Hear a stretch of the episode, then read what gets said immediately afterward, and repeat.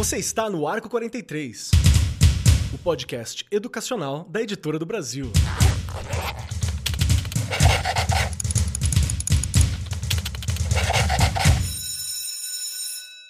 Saudações, saudações para você, meu querido professor, minha querida professora, você que está acompanhando o Arco 43 ao longo deste ano maravilhoso, desafiador, difícil, incrível. Tem muita dificuldade para definir com poucas palavras o que foi 2022, porque foi uma aventura de possibilidade, de trabalho. Foi muito louco, cansativo, sim, mas foi muito louco e muito recompensador também de várias formas. E sentada à minha destra está ela, aquela que porta o Natal, que traz as férias, que vem junto com ela ao fim do ano. Regiane Taveira, como você tá, minha querida? Ainda bem que você consegue me colocar desta forma que aí eu me sinto, né? Porque no, acho que você já destacou aí muito bem que ano complexo, não é? Doida. é? Foi uma montanha russa. Eu falo que 2022 foi uma montanha russa. 2021 já tinha sido também, 2020 também. E aí, então, acho que a gente vem aí do, nessa, esses últimos três anos, na verdade, nessa montanha russa, mas acreditando sempre, né, Keller? Porque acho que o mais Sempre. importante é a gente continuar acreditando, porque senão a gente desiste. E não dá pra desistir. Tem que continuar, não é? Exatamente. E eu acho que esse ponto que você está levando de acreditando sempre é algo que fez muita diferença para mim ao longo desses últimos anos, desses últimos tempos que a gente tem tido.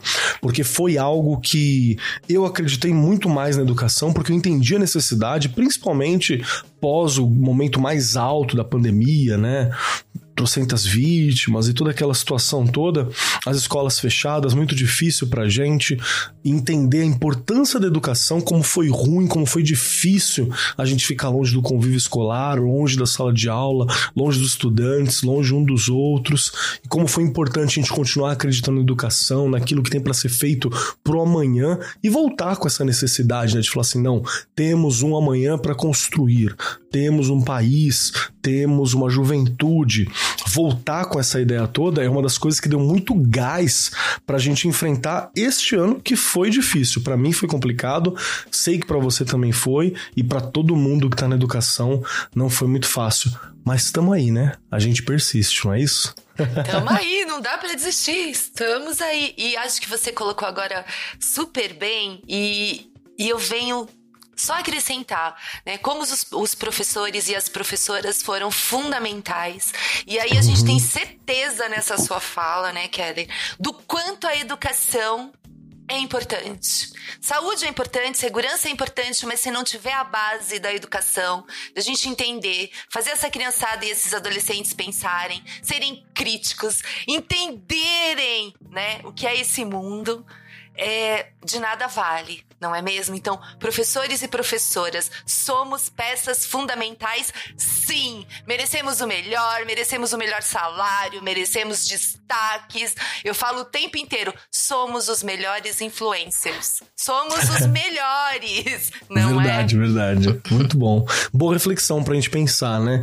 E você que está ouvindo a gente, você, meu querido ouvinte, minha querida ouvinte, professor, professor, educador, gerente escolar, estudante, todo mundo que tá ouvindo a gente, diretor, diretora, esse papo, você fala assim, nossa, mas por que que tá esse papo reflexivo, esse papo de como foi o ano? Então, porque tá acabando o ano, né? A gente já tá aqui na reta final, último sprint, último gás, a gente já tá ali naquela corrida para fechar as notas, para alcançar as coisas. Pessoal que tem ensino médio ou fim de ciclo, tá naquela correria maluca para fechar as notas, né, para resolver as faltas, para ter as recuperações. Terceiro ano do ensino médio, né? Terceiro lá do, da terceira série. Tão maluco, todo mundo, não, tem que terminar, porque eles querem entrar na universidade, tem que fazer as declarações. Estamos neste momento com o cheirinho de fim de ano, não é mesmo? Agora. E novamente, que grande ano que foi 2022. Cheio, movimentado. E se tratando de educação, aqui no Ar 43, nós tivemos participantes, nós debatemos alguns dos temas mais importantes da educação, temas que você pode voltar para dar uma olhadinha, serão importantíssimos ao longo dos próximos anos, tenha certeza disso. E muitas das questões que estão em volta do tema principal, o tema central deste podcast, que é a educação. Nós tivemos inúmeros convidados diversas áreas, marcamos presença na Feira Bet Brasil desse ano, gravamos lá, inclusive, tem programas extras com gravação lá, trouxemos temas e metodologias de ensino novos para cá, novas discussões, tivemos programas especiais com formatos diferentes, experimentamos novas coisas, porque professor é isso, né? Experimentação, teste e lá vai. E nada mais gostoso do que fazer um momento de, de reviver alguns desses programas e comentar, dar aquela olhadinha para trás. E eu já quero começar aconselhando você, meu querido professor, minha querida professora que estão aqui com a gente, a dar uma olhadinha para trás também, como é que foi teu ano, o que, que teve de bom, o que, que você é grato, o que, que tem que mudar um pouquinho, o que, que foi cansativo, o que, que não deu certo. É a hora da gente pensar nisso. E esse programa que a gente tem agora, né? Esse nosso programa de hoje será para fazer uma viagem sobre o que foi o Arco 43 em 2022. Para começar, só tem nós dois. Então, Regiane Taveira, minha primeira pergunta vai para você, minha querida. O pior é que hoje não tem time, né? Quer Não dizer, estamos tem. empatados aqui, Estamos né? A gente empatados. Tá... Isso vai ser para ou ímpar, Keller? Quem responde? Não tem para quem fugir, é só a gente aqui hoje, né? Vou te fazer uma pergunta, Rê. Pra Vamos escola, lá. Pra escola, pro dia a dia. Você já falou um pouco disso, mas vamos aprofundar um pouquinho. Foi um ano fácil? Não. Eu acho que ainda vai demorar um bom tempo. A escola não quer fácil, né, Keller? É, minha pergunta Já- é essa. Teve ano fácil na escola? Já começa por aí, né? Antes pandemia, depois pandemia, mas eu acho que pós-pandemia, a gente pensando nessas questões de comportamentos, essa criançada ficou muito tempo. Né, longe ali da convivência Sim. com outros da mesma faixa etária, ou maiores ou menores também, enfim. É, a gente sente no comportamento, na indisciplina, essas questões agora, a gente sente na pele todo dia.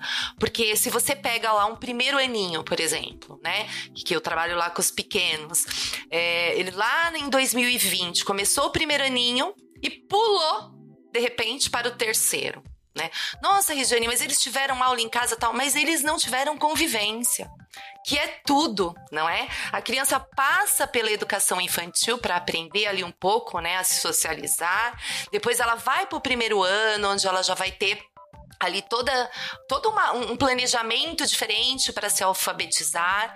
Então, eu, o que eu sinto é que ainda há muita coisa para a gente recuperar, mas eu acredito que além dos conteúdos, eu falo muito lá na escola isso, eu acho que o fundamental é o saber conviver.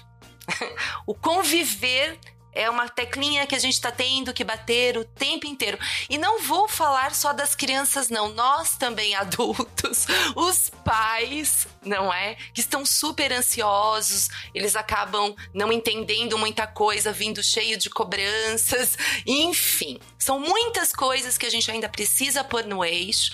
Como eu disse, escola nunca foi fácil, mas eu acho que agora a gente tem aí algumas coisas muito mais complexas para a gente colocar em dia e não vai ser agora. Eu lembro de um programa que a gente fez, Keller aqui, e que eu falei, gente, eu coloco aí uns 10 anos. e aí hoje, olhando, olhando, eu coloco uns 15. Porque você sente assim é, que foi realmente um período que nós perdemos muito. Então a gente tem que estar recuperando o tempo todo e friso novamente, não é só conteúdo, porque eles estão esgotados como, como nós. nós, professores, nos esgo- esgotamos durante a pandemia. Essa é a realidade. E eu vejo a criançada também. Então eu acho que se a gente for pelo caminho de fazê-los é, conviver, olha aí que coisa legal, o Grêmio, fazer o Grêmio Verdade. funcionar, porque eles, eles se envolvem nas questões da escola, de melhoria, eles buscam a solução, né? Jogar o problema para a criançada, para eles aprenderem mesmo a viver em democracia, entenderem que o problema deles é o nosso, o nosso é o deles, e assim a gente vai discutindo. E desde pequenos, desde lá, né, dos primeiros, do, de primeiro a quinto ano, eu acho isso fundamental. Perfeito, perfeito. E acho que pra gente começar esse bate-papo, vamos lembrar daquele primeiro programa do Retorno, quando a Nossa. gente volta lá no programa 111, que foi um assunto extremamente importante que eu vou te falar, hein? Eu acho que era mais polêmico na época em que tava, Verdade. a gente tava naquele auge, né? Era uma Verdade. coisa que era muito polêmica. Hoje a gente entendeu que é necessário, né? Você tem que respeitar as liberdades, é claro, mas é necessário para você ter um bem coletivo, que foi quando nós conversamos sobre a obrigatoriedade ou não da vacina para as crianças. Um programa que se você voltar para ouvir, ele é realmente um documento histórico do que foi a retomada das aulas, como foram as polêmicas, como foram as situações, os medos que nós tínhamos e que ainda temos um pouquinho, né? De tudo isso que o que foi o processo pandêmico. Acho que a gente pode, inclusive, ouvir um pedacinho daquele programa para a gente comentar nesses dois anos de pandemia, olha só, é, o calendário infantil que, é, que são aquelas que a gente, de vacinação que a gente está acostumado, varíola, sarampo, diarreia, não teve 0,4 de crianças que vieram a óbito. Ou seja, a gente já tem aí um número maior de crianças, infelizmente, perdendo vidas com a Covid. Ou seja, o que, que é importante? É importante vacinar? A gente sabe que sim. Aí você, né, vem aquelas questões que eu já ouvi de pais. Ah, mas vai pegar de qualquer jeito. Gente, a infecção você pode até pegar, mas ela é mais leve. Eu tive isso com a minha filha aqui em casa agora em janeiro. Não é? Se ela não tivesse sido imunizada, talvez tivesse sido bem complicado, que não foi fácil, tá? Mesmo assim, mas foi bem diferente. Então, a informação que a gente vai tentando dar e falar e fazer com que os pais reflitam é exatamente isso. Não é? As, as grandes campanhas de vacinação que nós tivemos ah, ao longo da história ajudaram muito né? É, erradicaram doenças. Então a gente tem que estar tá o tempo inteiro informando. Acho que foi até a Carla que brincou aqui no comecinho com a gente, falou que os pais precisam voltar para a escola. Acho que a gente tem que trazer esses pais mesmo para a escola, informar, conversar, fazê-los refletir, porque quando eu não tomo, eu estou prejudicando terceiros. Né? Não estou prejudicando só a mim mesmo. E uma criança não pode escolher. Quem escolhe são os responsáveis. Mas eu sei que a gente vai continuar, tem muito mais. Se deixar, a gente fica falando, falando e não termina, né? Porque são tantas questões e eu sei que a Carla e a Luciana vão ajudar e a gente bastante. Você também quer ler.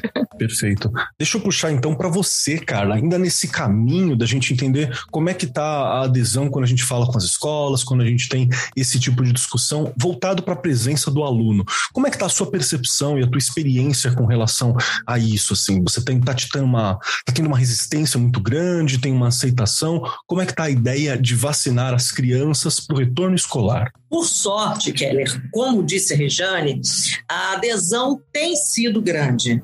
Né? Os pais têm aderido à campanha de vacinação.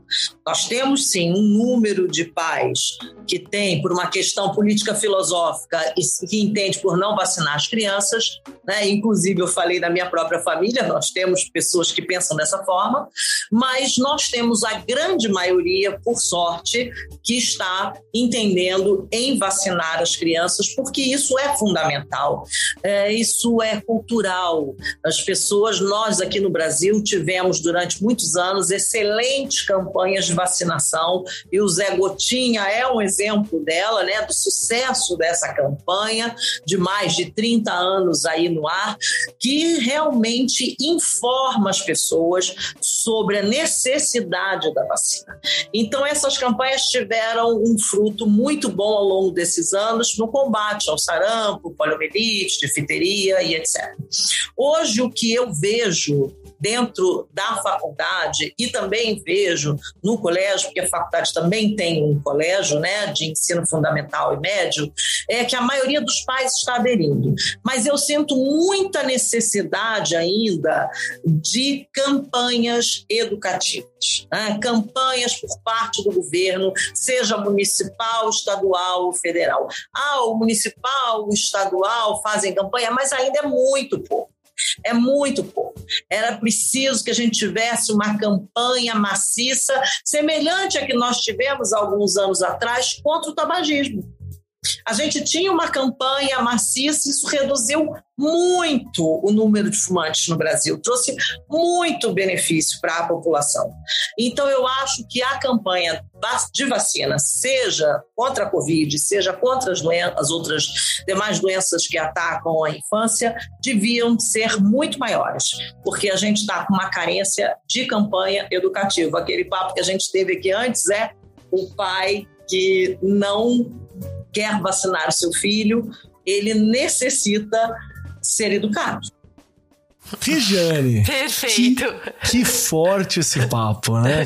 Você continua pensando assim? O que, que você acha quando você bate o olho e olha para trás? Do mesmo jeito, até porque, né, Kelly, a gente olha durante né, o, o, ano todinho de 2022, a gente falou de vacinação, da preocupação de vacinarem as crianças.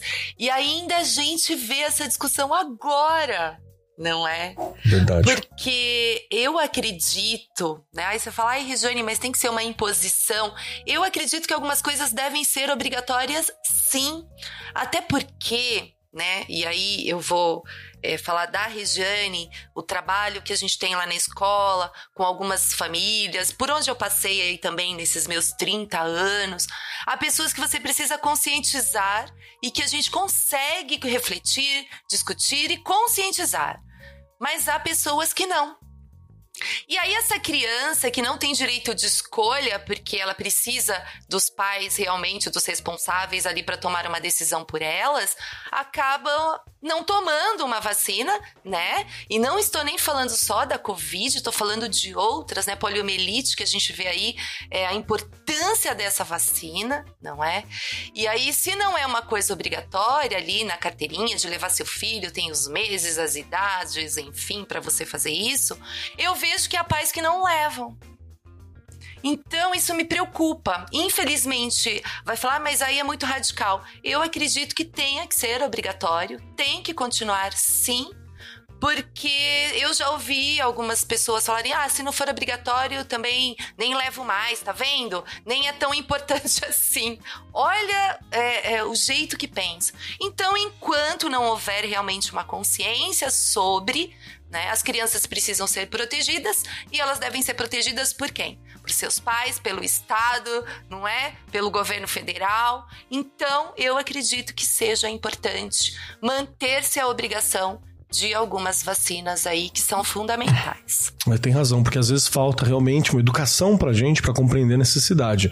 Ah, você citou sabiamente sobre a questão da poliomielite, que foi um problema que assombrou toda a década de 80, toda a década de 70. Era algo realmente assustador para os pais, para as crianças, para todo mundo que falava sobre a poliomielite. Te convido, inclusive, você, professor, professora, que não sabe nada sobre o que foi a polio, a necessidade de fazer uma extensa vacinação contra a polio no Brasil, né, a ponto de ser erradicada. Na, até, até o momento, ela acho que ainda tem casos isolados por causa de falha vacinal. Existe, ainda tem acontecido. Exato. Casos isolados por causa de falha é, vacinal. Mas ela chegou a ser erradicada no país por um, por um bom tempo. E você tem imagens horríveis da paralisia infantil nos membros inferiores, que é uma coisa que tem cura, gente, que tem tratamento, que tem é. como lidar. E os piores momentos, que são os pulmões de ferro, né? Pessoas que tiveram que passar a vida inteira colocado dentro de um, um cano de ferro enorme que vai conseguir respirar, porque tem uma paralisia Gravíssimo. dentro dos pulmões. O pulmão, o pulmão só funciona por uma respiração negativa, que é uma pressão que força o pulmão a funcionar para a pessoa viver imóvel. Então, quando a gente fala da vacinação, tem essas questões todas, né? Não é especificamente só sobre a pandemia da Covid-19, né? Tem todo um universo e falar contra a vacinação é enfraquecer também essas outras estruturas e cabe lembrar que na tua vida particular você pode fazer, obviamente, aquilo que você achar melhor, mas quando a gente fala de escola, de educação, a gente está falando sobre uma vida coletiva também, né? Perfeito. E aí tem alguns cuidados que são importantes. Perfeito. Foi um programa pesado pra gente começar, Foi. né? Assim, forte. Foi começar o ano, mas eu acho que muito informativo, não Necessário. é, Kelly? E exato, e a gente também refletir sobre, não é? E as convidadas nos ajudaram muito, né? Porque eram duas advogadas, então a gente não tinha só aquela questão do senso comum, não é? A gente tinha ali, baseado na legislação, no, né, no dever ali dos pais, do Estado, de cuidar e de zelar por essas crianças e por esses adolescentes. Eu acho que assim, foi super importante importante. Foi, uma, foi um primeiro programa impactante? Foi. Mas eu acho que ele ali também clareou até, né, para nós dois e tenho certeza para os ouvintes aí que, que escutaram o programa entenderam um pouquinho melhor a importância da vacinação. Perfeito, perfeito. E fica um beijo aí pra Luciana Cruz e pra Carla Brinzel que participaram com a gente, né? Que foi, foi uma delícia. Fantástico, fantástico. Inclusive, é o momento de dizer que nós amamos todos os programas, mas por questão de tempo, a gente vai falar é... só de alguns é. pontuais, né? Então, ai, mas faltou esse que eu adorei, eu também adorei Verdade. todos, mas a gente vai acabar tendo que correr por questão de tempo, realmente, né? Verdade. né? Você sabe qual programa que foi logo depois que eu achei muito bacana de fazer? Eu gostei muito da gente bater um papo sobre. Foi o programa 113, 113 sobre ensino de língua inglesa no novo ensino médio na rede pública. Sempre que a gente fala de inglês, né, foi a gente fica meio, meio deslocado. E foi muito bom conversar sobre os desafios que tem essa questão, sobre como trabalhar a língua inglesa, qual que é a postura, qual que é o olhar para com a língua inglesa dentro da educação. Lembrando que a gente sempre fala língua estrangeira moderna quando a gente está falando sobre a BNCC, né, quando vai lidar com essa questão. Sim. E eu gostei muito porque, se eu não me engano, a gente começa com To Be or Not To Be, né? Que é o texto famoso do, do, do solilóquio de Hamlet, do Shakespeare, que eu adoro porque foi o, o texto com o qual eu fiz a minha, tirei meu DRT. Quem tava com a gente era Lourdes Modesto e a Cenária Santana nesta gravação. Vamos soltar um tequinho pra gente ouvir um pouquinho. Relembrar é viver. Outra coisa também, né? A questão que as pessoas ficam falando aí, né, de notebook, também não existe lá. Ele estava comentando isso, né? É, laptop. Isso, olha eu, tá vendo? Eu sei um pouquinho aí pensando. Sabe muito, gente. A questão de pedir a comida em casa, não é? Que, como é que a gente vai pedir a comida em casa? Olha lá. Eu não sei como é que a gente chama. Como é que é? Quando você pede para entregar. Delivery. Delivery. Ah, delivery. Ah, delivery. A entrega. Então, durante a pandemia, ou você fuçava e entendia ali um pouquinho, ou você ia ficar como? Não é por isso que eu falei mesmo dessa inserção aí no mundo, né? A língua inglesa te traz isso, a inserção no mundo tecnológico e cultural, porque senão é. você acaba ficando mesmo à mercê, porque toda a tecnologia também como que ela vem? A maioria das coisas em inglês. Se você não fuçar, uhum. você não entende nada. É, é verdade, na hora que é você falou da, da parte tecnológica, eu pensei bem nisso mesmo, assim, que no mercado de trabalho faz uma grande diferença. Então, principalmente no, no lugar de onde os meninos vêm, onde eles costumam ficar, que é no interior da Bahia, se você já tiver a facilidade com a língua inglesa, já é um, uma coisa, uma, abre muito para o mercado de trabalho. É mesmo que você não tenha feito num curso tal, até que até uma coisa assim, que eventualmente a gente vai falar a respeito disso. Você não tem um diplominha numa escola tal de língua inglesa, mas se você uhum. souber, tiver essa competência, que é a palavra-chave, né, uma das palavras-chave da BNCC, é, você já abre muitas portas para você. Perfeito. Você sabe que enquanto estava falando, Lourdes, sobre essa abertura de mundo, eu pensei justamente com questão de acesso cultural mesmo. Depois que eu aprendi o inglês mais básico, cara, videogame eu conseguia entender o que estava acontecendo, né? Série eu conseguia ler, notícia para fazer trabalho na internet você conseguia ler. Então tem, uhum. tem, tem muita questão mesmo sobre acesso.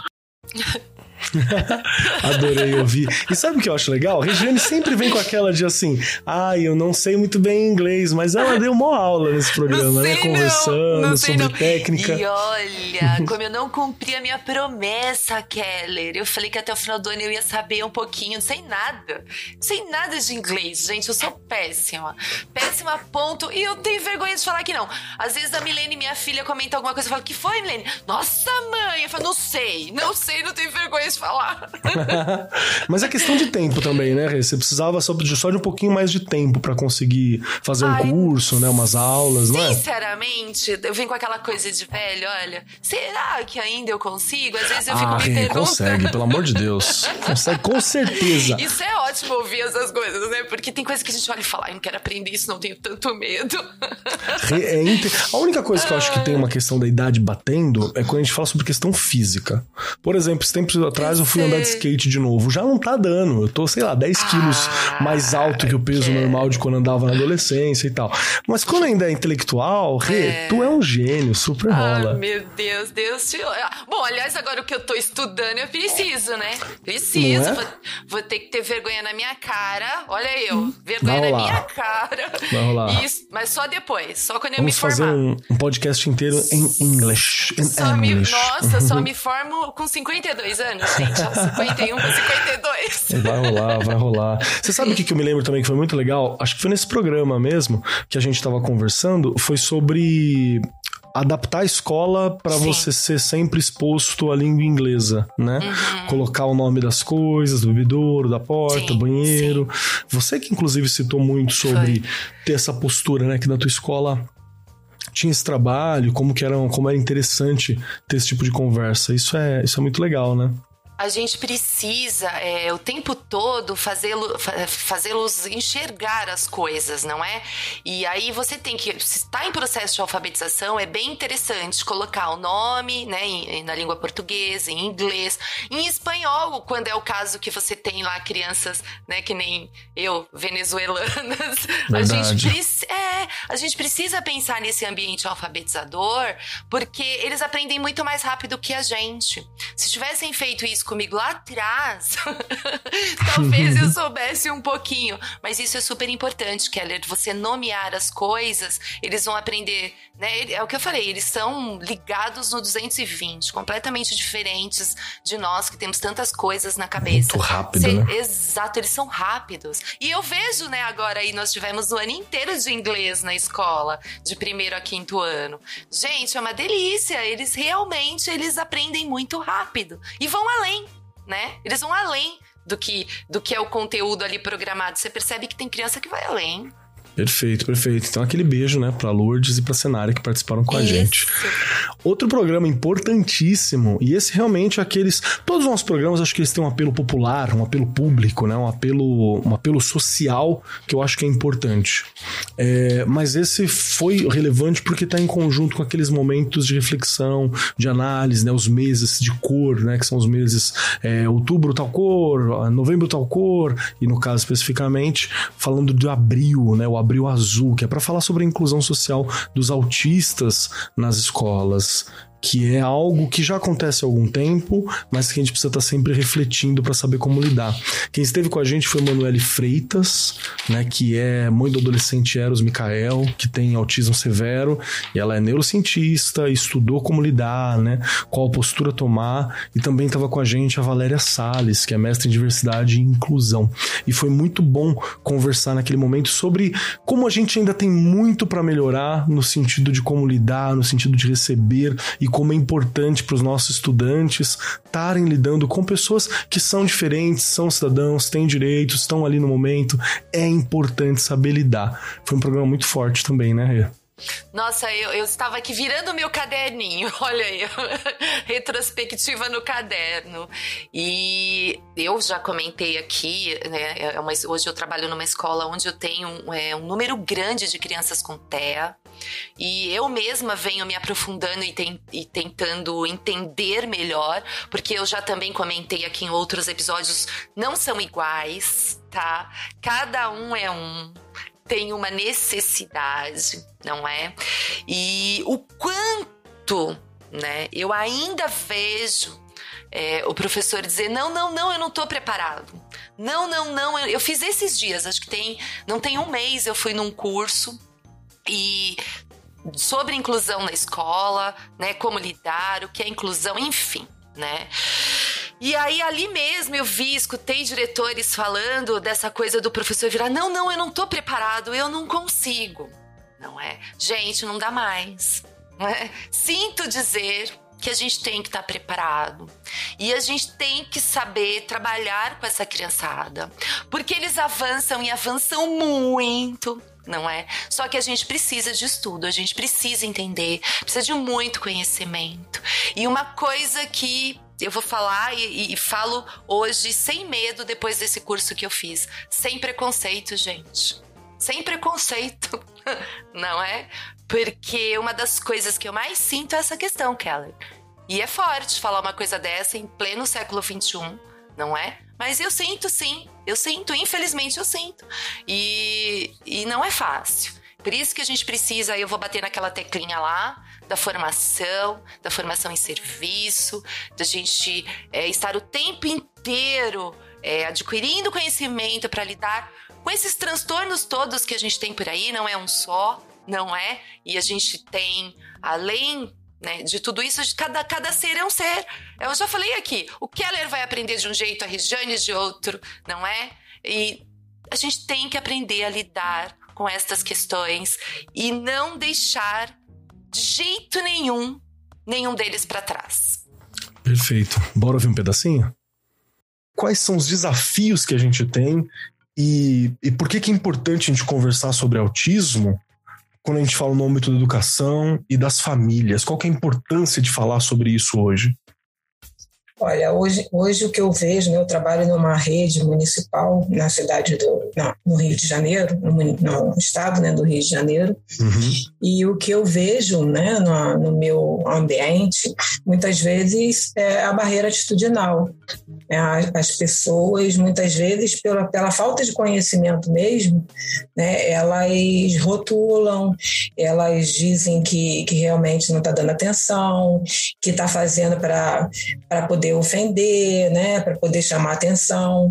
E, e, que a gente sempre conversa, que não é isso, que eu sempre falo que nós somos indivíduos, né? Não é à toa que nós somos chamados de indivíduos, nós somos individuais, né? Cada um tem o seu modo de pensar, o seu modo de agir, ninguém aprende igual, ninguém Sim. age igual, né? Então a gente tem que respeitar cada um e auxiliar, ajudar, né, nesse decorrer na, na escola, porque a a escola é um ambiente que precisa acolher, é um ambiente que precisa é, muitas vezes de resgatar, né, até mesmo é, é, um indivíduo. E a Emanuele, como tem até o, filho autista, né, ela, ela falou, ah, muitas vezes ele queria ficar ali sentado, olhando os colegas, ele não queria participar daquilo ali. Então a gente tem que respeitar, né, a gente tem que respeitar aquele momento ali. É, ele não queria participar, mas ele queria olhar, né?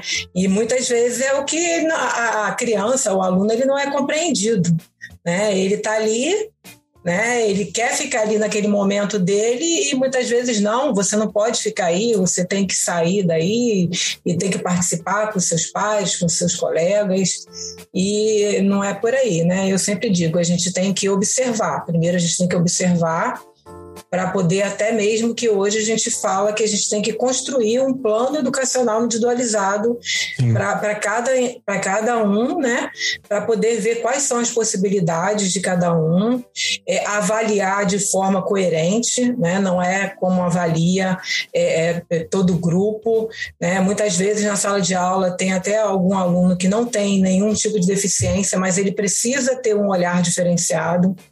É, e o que eu sempre falo aqui para o grupo que trabalha comigo, que a gente precisa acolher.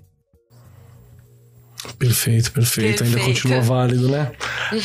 Aquele beijo, meninas. Muito obrigado, Eros. Obrigado demais. O programa 117 também foi algo bem forte, que foi a primeira reflexão que nós fazemos totalmente quanto ao processo da pandemia e as dificuldades que ela trouxe para a educação. Então nós falamos sobre os resquícios, né, que a pandemia nos deixou e que deixou dentro do processo educacional total. Evasão escolar, na rede pública, as dificuldades, as dificuldades emocionais. Teve muita coisa que a gente conversou ali. Vamos ouvir um pouquinho e comentar depois.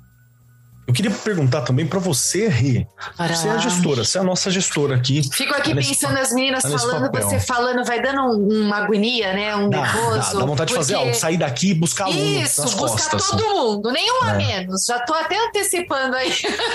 Mas a gente tá fazendo, né, Blake? É. A gente tá fazendo. Gente, olha, o terceiro setor é... um papelão na escola para ajudar, viu? Precisa. Projetos, eu acho que é um grande caminho. Jovem... Até quando a gente pensa que não, não, com a sobrecarga que a gente tem dos professores no geral, o papel do terceiro setor ele acaba sendo ainda mais, mais importante nesse sentido. Verdade. Porque eu, eu, fico, eu confesso que às vezes eu tenho até ideia de fazer algum projeto muito doido assim na escola, que eu preciso da parceria de algum colega professor.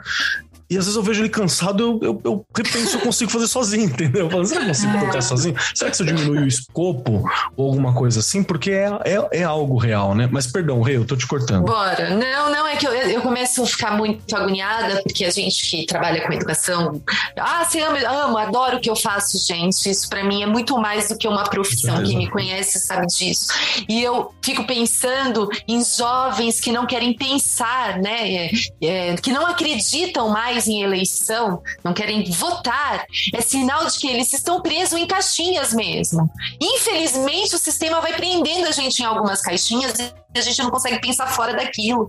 Não é esse tipo de educação que a gente quer, não é? E se ele está fora da escola, é pior ainda. Né? O que, que ele vai ver? Ele vai ver um monte de coisa que ele não vai conseguir nem diferenciar. É certo? É errado? Isso aqui é fake news? Não é fake news? Isso aqui. Gente, é uma pessoa que não vai conseguir refletir. Claro que alguns têm uma autonomia de estudar sozinhos, gente. Sim, sim. Há muitos que eu conheço que não foram para a escola e que são gênios, me desculpa, né?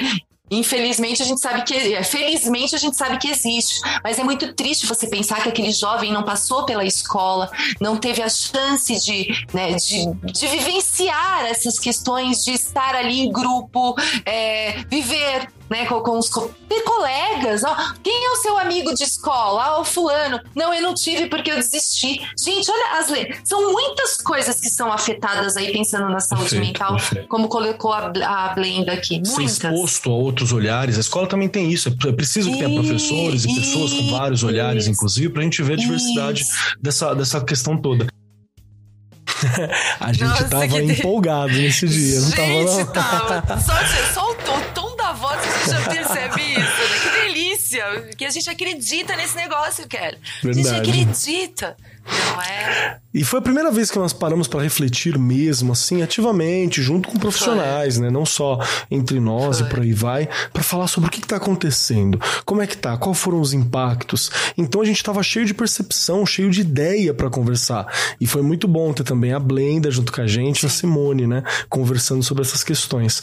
E só para acrescentar, né? Você faz aquela fala sobre a importância do jovem entender até o papel dele, o papel cívico, votar e tal. Neste ano de 2020 2022, Olha tivemos eleição né, no fim do ano, já estamos gravando pós-processo das eleições. É, tudo indica que nós tivemos um alto índice de jovens votando, né? As pesquisas diziam que era, acho que mais de 80, quase 90% dos jovens diziam que iriam votar. Então é um sinal dessa participação, né, que a gente tanto temia que não tivesse. Então é, é, estamos construindo outro, outro mundo, né? A gente está indo. Importantíssimo, não é? Porque de quem é, de quem é esse país aqui? Deles. Deles, né? E a gente precisa realmente que esses jovens tenham direito. Eu só fico muito triste de olhar ainda no final de 2020, ao final de 2022, e ainda vê-los fora da escola. Há muitos jovens fora da escola. Muitos. E é direito desse cara estar tá lá, é direito dele chegar a uma universidade. Então, realmente, a gente precisa é, saber votar, né? Saber ter direito desde pequeno a ir à escola, para a gente se tornar um adulto aí consciente e poder fazer boas escolhas e esses jovens depois para os filhos, para os netos e assim vai. Logo depois, nós tivemos um evento de grandes proporções, que foi a Bet Brasil 2022, que foi um evento de educação novamente aberto, com a galera lá presente e tal.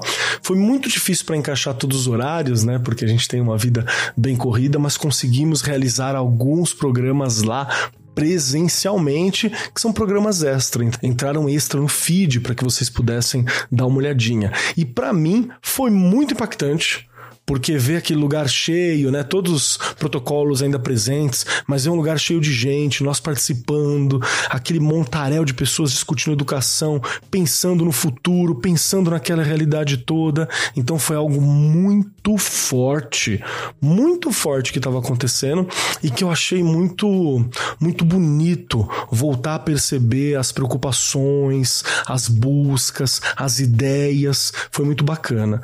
É, eu não pude estar presente em todos os programas, estive em alguns, a Rei também não pôde estar presente, mas a gente teve também a apresentação do Fernando Bispo. Um abraço, Fernandão, que ajudou ali com a gente, que fez as entrevistas, que participou dos momentos junto.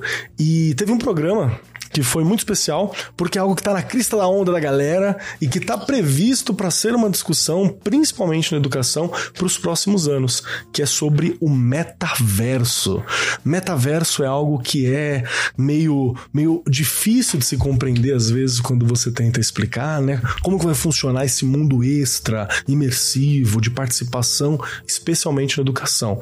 E nós temos a Helena, né, que participou com a gente, que é daqui da casa, da Editora do Brasil, gerente de marketing, inteligência de mercado, manja muito sobre as questões do metaverso, e o José Moran, que é um gênio, ele é pesquisador sobre as questões que envolvem o metaverso antes de ter esse nome. Então foi muito bacana a gente participar desse momento. Pode tocar um pouquinho para a gente conversar, por favor. O, o, metaverso é um ambiente que facilita a, a, a, motivação para aprender, porque entra pelos sentidos e traz o que está longe para perto e as pessoas que estão longe para perto. Mas sempre educar é muito mais do que só interagir com o ambiente. É Não interagir, é só o espaço, né? É interagir com pessoas e, e, e você ir tornando a, a, o processo muito mais rico, mais complexo e você colocar em prática, dizer, ter habilidades que antes você não tinha. Então é um processo complexo. E Moura, uma coisa que é, sempre nos seus livros, né, nos artigos você fala é. muito, né, é que os alunos aprendem com muito mais facilidade quando eles vivenciam. Sim. Né? Sem então, dúvida. É, isso eu vejo, eu sou de 80, né? E até antes da pandemia, é, como eu estudei, não mudou muita coisa, né? A pandemia deu aquele empurrão nas escolas, Vamos na questão celular, de digital, vídeo, na questão de o aluno ser um pouquinho mais protagonista, que é uma coisa que ainda a gente está lutando. lutando. muito. E eu acho que o metaverso vai trazer esse protagonismo também pro, pro aluno.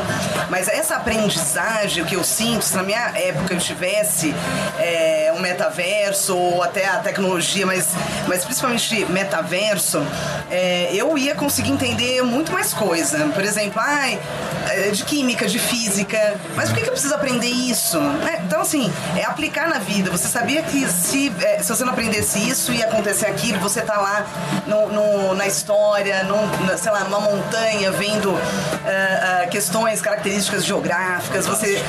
Né? Então, assim, é, vivenciar é, é aprender com é, assim, é aprender com muito mais facilidade, né? Então, o professor é aquele condutor, né? Ele vai ensinar a matéria, a teoria, né? O, o funcionamento para quê e tal. E depois, é, eu, por isso que eu acredito muito nesse ensino híbrido, que já existe, mas com o metaverso. Eu acho que vai ser muito rico. É. Né? Eu acho que a, o professor vai conseguir fazer esse jogo muito legal. Show de bola. Regiane, metaverso. O que você tem a dizer sobre metaverso, Regiane Taveira? Gente, o pouco que eu olho para essas coisas inovadoras, né, me deixa com essa coisa de acreditar ainda mais na educação, porque a gente vê muitas pessoas que não conseguem ir a determinados lugares, né? Até por falta de recurso, enfim. Eu acredito que isso na educação fará com que você tenha uma experiência, mas sem realmente você estar naquele lugar. E a gente já vê isso, a questão de visitar museus, né? Mas eu acho que essa questão do metaverso vai até além, Kelly, quando você tem ali é, a questão de poder tocar. A tecnologia está tão avançada com relação a isso, que se ele está visitando o museu e se ele quiser tentar né, tocar aquela coisa, ele consegue, ele consegue. É, é, é aquela coisa de você é, vivenciar mas é a, é a, experiência, não tem a experiência do lugar, mas você vivencia. É muito louco. E o que, que eles gostam é disso, não é? Aí vem aquela coisa de realmente a gente continuar se, continuar se aperfeiçoando não é? E de todos ali, seja da escola pública, seja da escola privada, que a gente sabe que há mais recursos na escola privada, mas na pública também é possível. Que é o que eu falei, a gente já consegue fazer algumas coisas ali na questão de museus, de parques, tá? De você fazer visitas ali. Então eu acredito que realmente isso é, no processo de ensino e aprendizagem da criança vai ser importantíssimo. Porque veja só, eu não visitei tudo que eu gostaria de visitar. Acredito que você também não. Sim. Mas você vai ter a chance de, de, de, de né, poder fazer isso. Fora a questão da tecnologia mesmo, porque eles gostam dessas, questões, dessas questões né, de ter avatar, de não sei o quê. Isso é deles, gente, né? E a gente não pode ficar entender essas coisas. Então eu acredito que realmente preciso me aprofundar mais, né? Se você disser assim, nossa, Regiane, não, isso aí eu preciso me aprofundar. Mas acredito que na educação realmente seja fundamental e importantíssimo.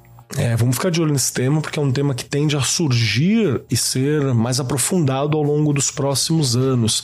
Tem algumas coisas ainda que tá em discussão sobre o que, que atrai o metaverso, né? Por que está ali, como baratear o custo desse tipo de tecnologia para que ele seja mais acessível. Então tem algumas questões ainda em pauta, mas é uma preocupação para o futuro. E se tem uma coisa que nós fizemos muito, mas muito ao longo do ano de 2022, foi falar sobre a BNCC, Todo programa você vai ter Regiane Taveira falando. E a BNCC, e na BNCC, a base pra gente, sempre tem algum programa dela falando sobre a BNCC. Não tem? Tem.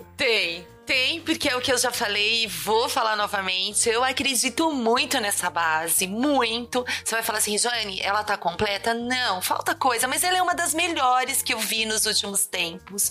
E eu acho que esse mínimo que ela coloca ali, as 10 competências, não é a questão é, do aluno realmente é, ser tratado como um protagonista da sua aprendizagem, a questão das competências socioemocionais. Eu ainda não consegui outro nome.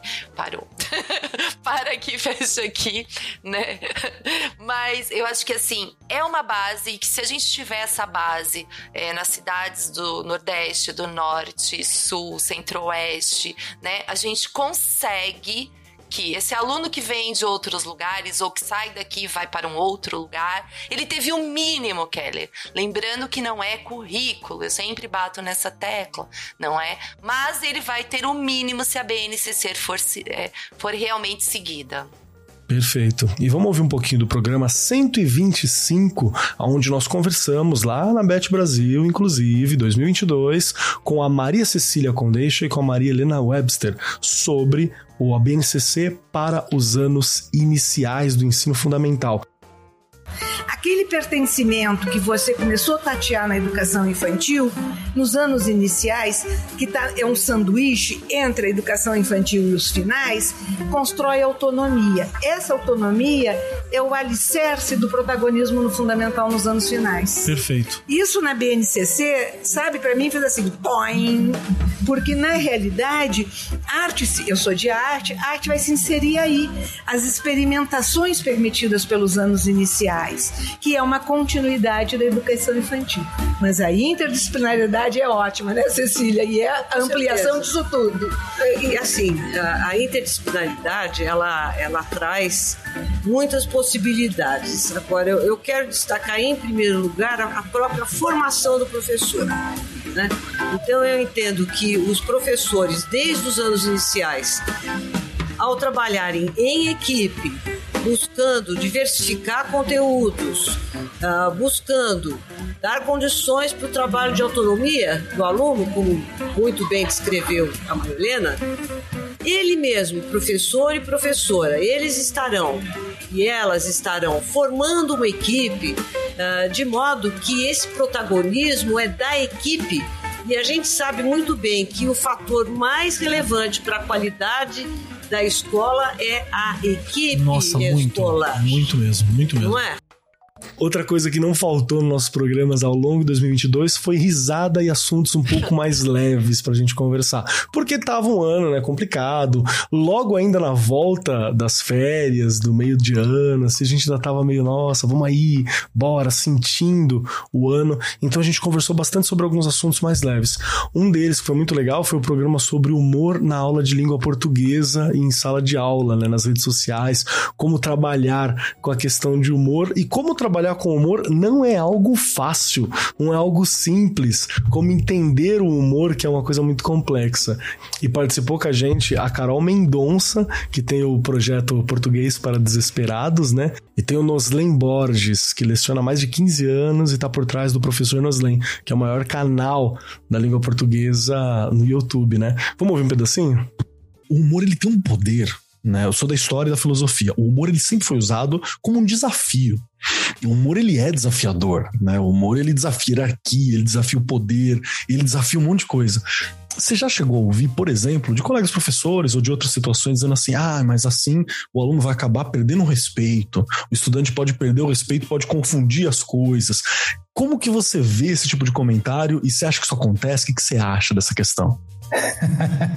a Carol já tá até rindo já, porque óbvio que a gente já ouviu isso milhares de vezes, óbvio que já ouviu isso várias vezes. E óbvio que isso é uma grande mentira, porque eu sempre fui muito respeitado por todos os meus alunos por todos, sem exceção, assim, nunca tive nenhum problema com nenhum aluno pelo meu estilo de dar aula, pelo bom humor, pelo, pelo humor de sala de aula, por usar essa, essa, essa didática diferente. É, então, assim, é, eu acho que é isso mesmo. Assim, acho que a, a gente precisa a, a, acompanhar o mundo, a gente precisa entender o mundo, e mais do que entender o mundo, é entender a geração com quem a gente conversa. Perfeito. É, então, assim, quando eu dava aula em, no ano de 2015, eu tinha uma geração. No ano de 2022, eu tenho outra geração. É, são alunos diferentes. E essa geração ela vem crescendo diferente. É, a geração de hoje é a geração que sabe, inclusive, estudar pelo TikTok. Porque a Carol Verdade. tá lá ensinando eles no TikTok. Não é à toa que a Carol tem zilhões de seguidores no TikTok, né? Porque tem uma galera que tá ali estudando. Né? E, e, tem uma outra galera que está lá no YouTube estudando, tem uma outra galera que também usa as dicas do Instagram, né? e eu entendo que eu preciso conversar com quem está do outro lado, então eu preciso me adaptar a isso, eu preciso vivenciar a mesma vida deles, né? entender como eles é, se comunicam para poder levar melhor a minha, o, o, conteúdo de língua portuguesa. E o bom humor, a, a diversão, não é demérito, né? Não é nenhum demérito, pelo contrário, pelo contrário. Então, assim, eu nunca tive nenhum problema em relação a, a não ser respeitado por aluno, pelo contrário, eu sempre tive muito respeito de todos eles, inclusive na internet, né? Na internet também, porque por mais que é, na internet hoje, né, eu, eu brinco que a nossa sala de aula não tem paredes, né, Carol? Na internet é isso, é uma sala de aula sem paredes. Então, a gente chega em muito mais pessoas. E eu não tenho nenhum desrespeito de ninguém, porque eu faço uma dancinha lá com o funk da crase que eu inventei. né? As pessoas vão lá, dão risada, se diverte, entende, aprendem e, e, ninguém vai me desrespeitar por causa disso. Pelo contrário, sempre tive esse, esse, esse, esse ponto a favor, assim, sempre foi muito bom para mim e porque também sempre tentei me colocar sempre no mesmo nível do aluno, sabe? Nunca tive uma coisa assim, ah, eu sou o detentor do saber, vocês são os que não sabem. Não. A gente está aqui no mesmo nível, juntos, vamos aprender juntos, vamos rir juntos de tudo isso e vamos é, crescer todos juntos. Então, acho que isso também é importante, porque o que faz com que é, a, relação de respeito, acho que tá, passa por aí.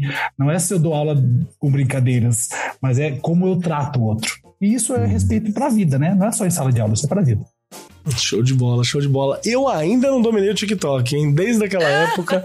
Cheguei a fazer minha é conta, mesmo? segui uma galera, joguei uns videozinhos lá, mas ainda não dominei, hein? Você tá é na briga mesmo. com o inglês, eu tô na briga com o TikTok Olha ainda. Aí, tá vendo? eu tenho que te ajude no TikTok, aí você arruma alguém que me ajude no inglês. Olha só, hein? Sua excelentíssima filha manja do TikTok, viu? Exato. Manja. De vez em quando eu vejo algumas coisas dela no Instagram, manja do TikTok. Eu, eu mesma não entendo alguma coisa, algumas coisas que ela faz, mas tudo bem, né? Tem lá, sei lá, 50 mil seguidores no TikTok, é um negócio. Bom, enfim, cada um tem aí o seu jeitinho de lidar, não é isso? E eu acho que é bem interessante aí essa, o que nós escutamos agora. É, a sala de aula não pode ser um lugar sério, não é? Hum, sério no sentido daquela né? coisa. Né? Isso, isso. Não tô dizendo que a gente tem que ficar fazendo, né, palhaçada, enfim, não é isso. É você saber ter, fazer com que os alunos se sintam atraídos por sua aula. Eu já vi professores seríssimos que faziam piadas e continuavam sem rir, mas era piada.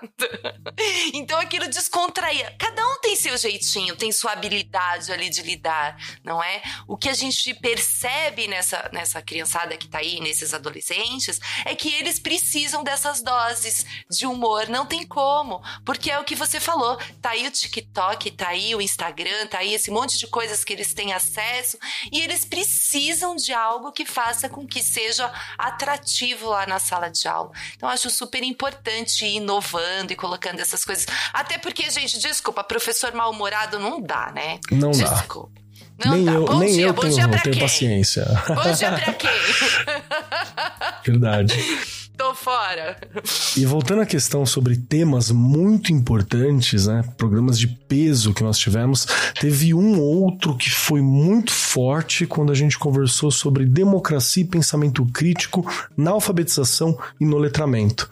Porque às vezes é muito comum você ter aquela discussão de ah, mas alfabetização e letramento tem que ser uma coisa mais simples e não, já dá para você trabalhar sobre crítica, sobre pensamento, sobre democracia logo neste momento.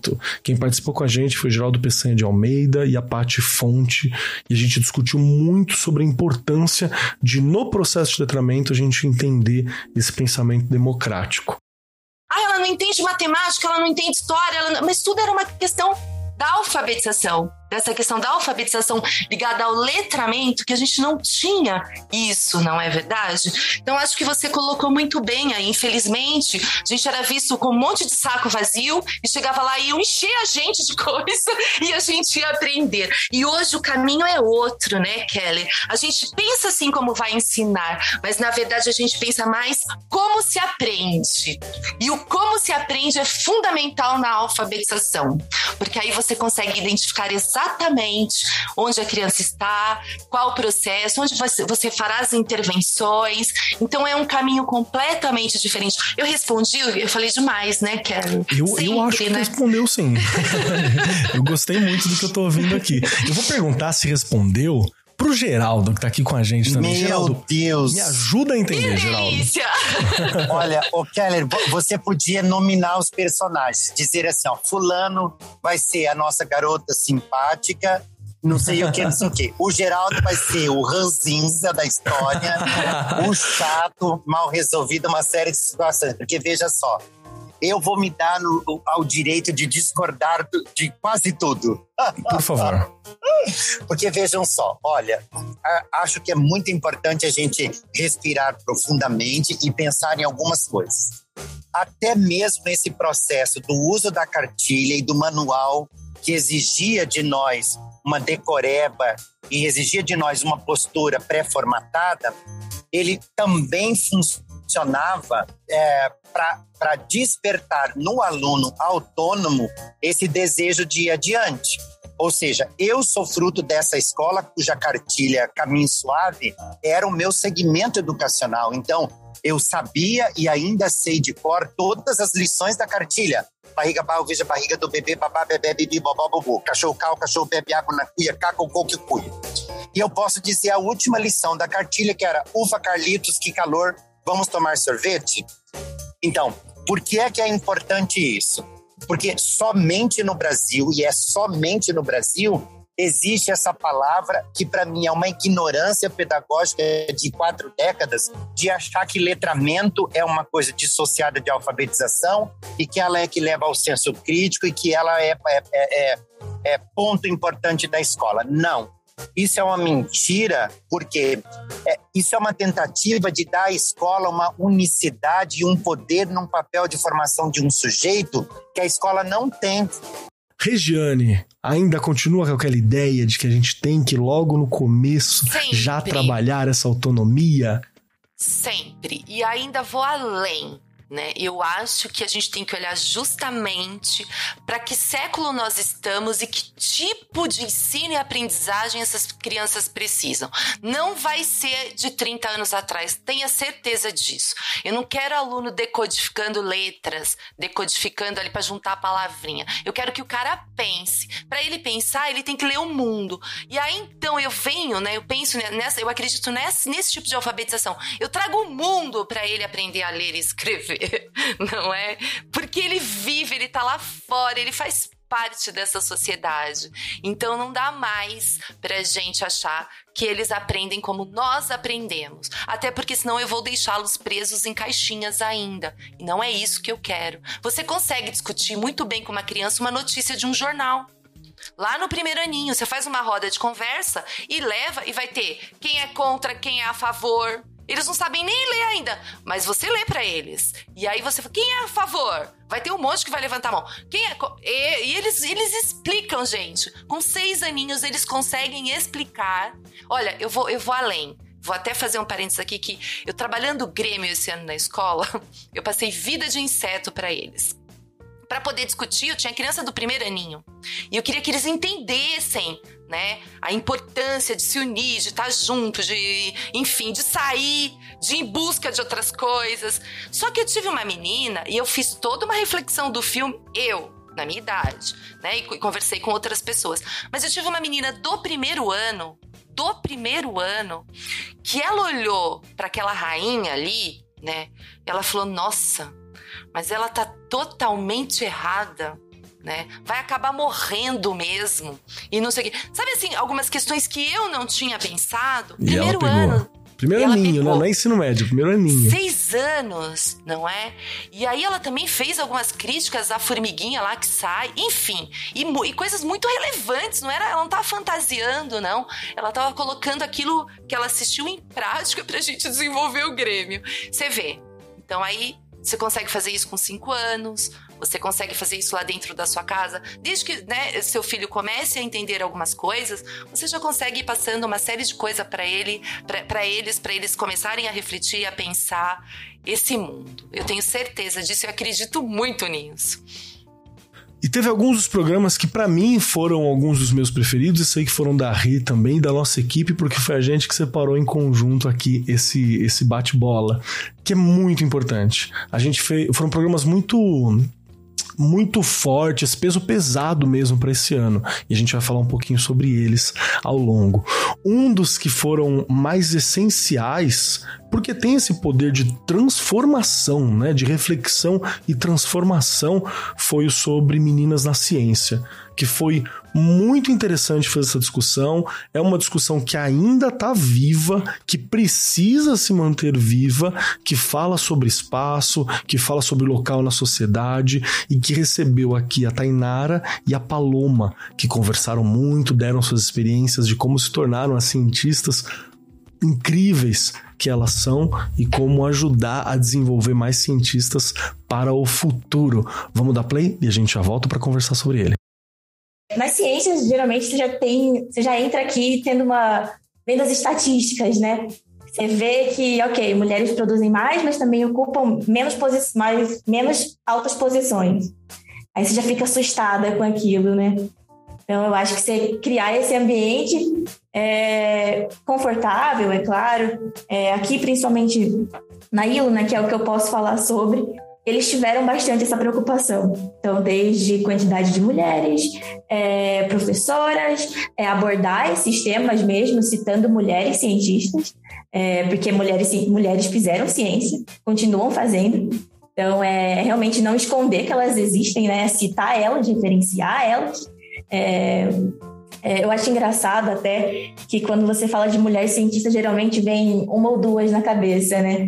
E aí, quando você vai, você pode, para para pensar e tem uma mulher cientista do seu lado, sabe? Geralmente lembram de Marie Curie e só. Pelo menos quando eu estava analisando é, é, os livros didáticos, eu vi bastante o nome da Marie Curie. Mas você via quando você ia ver mesmo. É, nas referências, era todas as referências feitas por homens, né? Referenciavam sempre livros de homens, trabalhos de homens. E aí você pensa, nossa, ok, que no, no livro didático, né? Ok, se a gente quer passar essa representatividade, como? Se eu não estou colocando isso nesse material que essas crianças vão ter acesso, sabe? Não, não faz sentido nenhum. Regiane Taveira, nossa, nossa mulher cientista local que nesse delícia. momento. Olha, foi um programa emocionante porque as meninas ali é, deram depoitos um show. Né, que arrepiaram eu, como mulher, também lembrei de momentos onde é, eu também senti na pele a questão de ser mulher, não é? E o quanto isso é importante para a gente entender, como profissionais da educação, que a gente tem que estar o tempo inteiro incentivando essas meninas, tá? Claro que os meninos também, mas a gente sabe que por conta de toda a nossa sociedade ainda existe muito preconceito, não é? Principalmente falando aqui das mulheres negras, não podemos deixar de falar não é? E a mulher ainda ganha menos que o homem, então olha isso. Então a gente precisa sim incentivar as nossas meninas a estudarem, a continuarem a luta. Não é fácil, não vai melhorar daqui 10 anos ou 15, que nem eu falei da questão da pandemia, da pós-pandemia, porque estas são questões ainda enraizadas e que a gente vai quebrando sim, mas ela ainda precisa de muito tempo e muita educação. Olha aí de novo, Keller, a chave: educação. É, é a grande ferramenta de transformação social que a gente tem é a educação. É o que a gente acredita, é o que funcionou para nós, né? Então, por isso que a gente bate tanto, tanto, tanto nessa tecla. Que pra gente é a melhor ferramenta mesmo já tá batendo nosso horário aqui e tem muito mais ainda que nós gostaríamos de falar com vocês. Tem muitos outros programas que a gente ainda quer trabalhar, quer conversar um pouquinho, quer falar sobre, que foram importantes por diversos motivos pra gente. Então, neste programa, neste momento, você não vai ouvir as nossas considerações finais, as minhas e as da Rê, por quê? Porque ainda tem mais programa. Essa é a parte 1.